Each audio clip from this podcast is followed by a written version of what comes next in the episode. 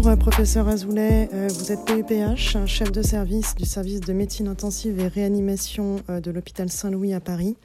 Nous sommes ravis de vous accueillir aujourd'hui dans ce podcast bibliographique Ligne de mire qui s'intéresse à votre article publié dans Annal Intensive Care en, en juin 2020 à propos des symptômes du burn-out chez les soignants impliqués dans la prise en charge de la Covid-19.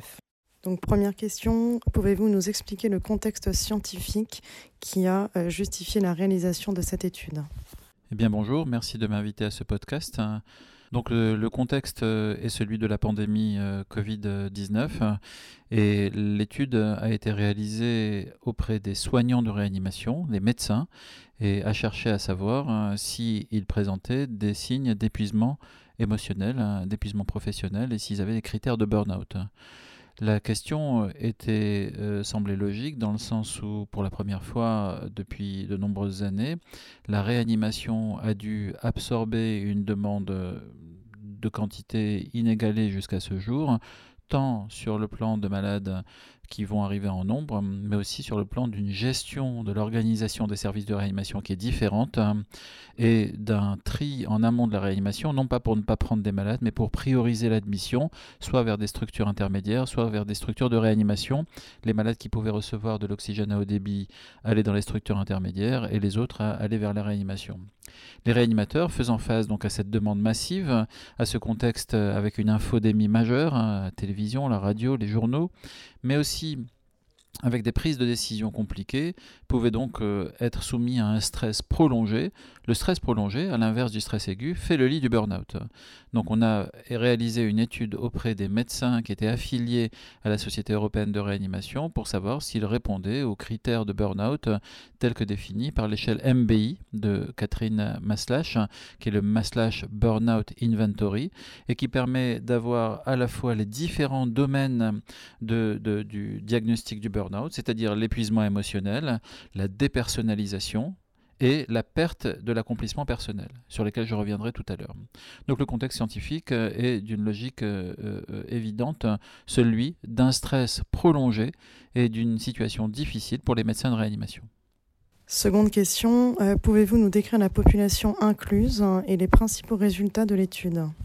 Donc la population incluse, ce sont les membres de la Société européenne de réanimation, ISICM, qui ont reçu donc euh, la demande de remplir à ce questionnaire anonyme pour lequel ils devaient donner un consentement et euh, ces membres-là étaient donc euh, faisaient face en première ligne à la pandémie Covid-19. Les résultats ont été intéressants dans le sens où on a tout d'abord pu préciser la prévalence du burn-out qui était de l'ordre de 50% chez les médecins membres de l'ESICM et aussi d'avoir les facteurs de risque associés au burn-out sur lesquels je vais revenir. Et la limite principale d'une étude, de cette étude, c'est que c'est une étude qui est en ligne, sur laquelle euh, c'est difficile de calculer un taux de réponse. On l'a estimé à peu près 30% compte tenu du nombre de gens qui ont reçu le mail, mais comme il y a eu de la publicité en ligne, on peut imaginer que des gens qui n'étaient pas membres de l'ESICM ont pu participer à cette enquête. Donc euh, ces médecins qui étaient exposés à un stress prolongé ont fait part, dans pratiquement la moitié des cas, d'un épuisement émotionnel, mental et physique. Et ces critères donc euh, qu'on appelle le risque élevé de burn-out par le MBI, eh bien, on a pu montrer qu'ils étaient liés au travail, c'est-à-dire à la quantité de travail que les gens travaillaient, le nombre d'heures, le nombre de gardes et le nombre de malades Covid pris en charge. Mais dans cette étude, on n'a pas pu mettre en évidence les deux autres facteurs de risque qui sont le style de vie et la personnalité. La personnalité est quelque chose qui s'analyse de façon beaucoup plus finement. Mais néanmoins, les symptômes de burn-out, qui sont donc la déplétion émotionnelle, cette espèce de dépersonnalisation qui fait que vous ne reconnaissez plus les collègues qui sont négatifs, qui sont cyniques, qui sont démotivés, alors que d'habitude ce sont des collègues extrêmement engagés dans la réanimation, et qui en plus ont ce sentiment en permanence d'être inefficaces ou d'être incompétents, eh bien ça définit le burn-out, et malheureusement c'était le cas chez la moitié des répondants. Quelles sont, euh, d'après vous, euh, les principales limites euh, de cette étude? Donc, outre le fait que c'est une étude en ligne pour laquelle le taux de réponse est difficile à établir, il y a d'autres éléments limitants inhérents au design de cette étude. Tout d'abord, il n'y a aucun élément qualitatif. On aurait pu, par des entretiens semi-directifs avec les soignants, identifier et prioriser les différents domaines pour trouver des solutions et éventuellement aider les collègues à bâtir une résilience. La deuxième chose, c'est que les éléments qualitatifs permettent aussi de savoir quelle est la, probabilité que ces, que collègues aient envie de quitter la réanimation, aient envie de quitter l'hôpital ou aient envie, par exemple, de faire un break. Et ces éléments-là n'étaient pas recueillis euh, directement dans cette étude. Cette étude doit-elle modifier notre pratique quotidienne? Et si oui, euh, comment? Euh, Ou plutôt dans le contexte, comment faire pour éviter le burn-out chez les soignants? Alors tout d'abord, cette étude a été confirmée par une étude récente qui est soumise pour publication du groupe Famirea et où on a la confirmation que un peu plus de 50% des soignants médicaux et paramédicaux de nos services en France ont des symptômes de burn-out. Alors bien sûr, cette étude impose en fait que nous puissions réagir pour essayer d'améliorer la situation. On sait que le burn-out donne est, une source d'arrêt de travail, les gens sont épuisés, est une source de, de non satisfaction au travail, mais aussi une source de conflit et éventuellement de, de, de dans lesquelles les décisions médicales que nous prenons ne sont pas tout à fait optimales. Donc oui, il y a l'urgence à aider euh, nos collègues, aider les soignants médicaux et paramédicaux à sortir du burn-out.